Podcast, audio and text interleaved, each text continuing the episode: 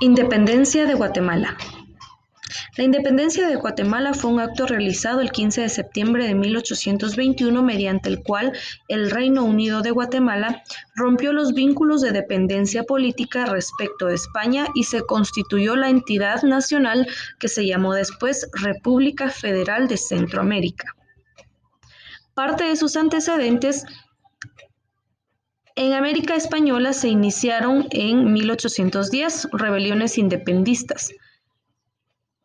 Estas en algunos casos fueron cruetas guerras en las que participaron masas populares y que solo terminaron cuando se alcanzó en todo el continente la independencia política respecto de España. El reino de Guatemala, desde 1801, hubo rebeliones y conjuras independentistas pero los capitanes generales José Bustamante y Guerra y su anciano sucesor, Carlos Urrutia y Montoya, sofocaron esos intentos y mantuvieron una aparente paz, pese a la guerra que con los mismos propósitos se desarrollaban en México. Precisamente los acontecimientos de este país influyeron en Guatemala y en el movimiento que culminó con la Declaración de Independencia, efectuada en el mismo año que se realizó la de México.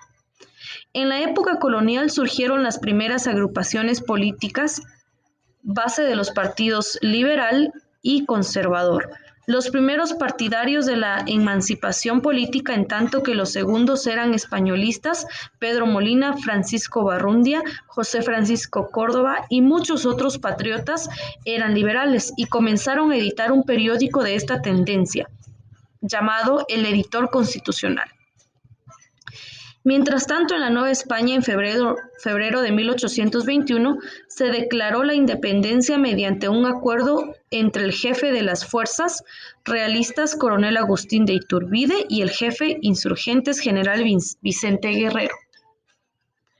El acta de independencia se realizó una reunión el 15 de septiembre de 1821 donde había un número mayor de partidarios de la emancipación, por lo que se decidió suscribir el acta en la que se pedía que el jefe político mandara a publicar para prevenir las consecuencias que serían temibles en el caso de que la declarase de hecho el mismo pueblo.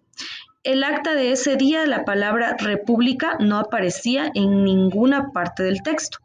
Los conservadores que controlaron el movimiento sujetaron la declaración de independencia a la ratificación de un Congreso con esperanza en que antes de su instalación se diera algún acontecimiento que permitiera mantener su estatus. Todos los asistentes a la reunión eran personalidades ligadas a la administración españolista o representantes de la Iglesia Católica y miembros prominentes de los grupos criollos. Sin embargo, no fueron convocados los sectores liberales cultos de los representativos de capas medias ni de los grupos artesanales y populares. Después de convenir en los términos, los representantes convocados aprobaron el documento final del Acta de Independencia, cuya autoría está junto a la notable a la usanza de la época que se realizó en el Palacio de Guatemala, en la capital. De esto entonces se da desde el año 1821 nuestra independencia y nos consideramos como ciudadanos guatemaltecos libres. Es por eso que cada 15 de septiembre se conmemora el Día de la Independencia de Guatemala con el fin de poder recordar los hechos que han favorecido en gran manera a toda la población guatemalteca. Gracias.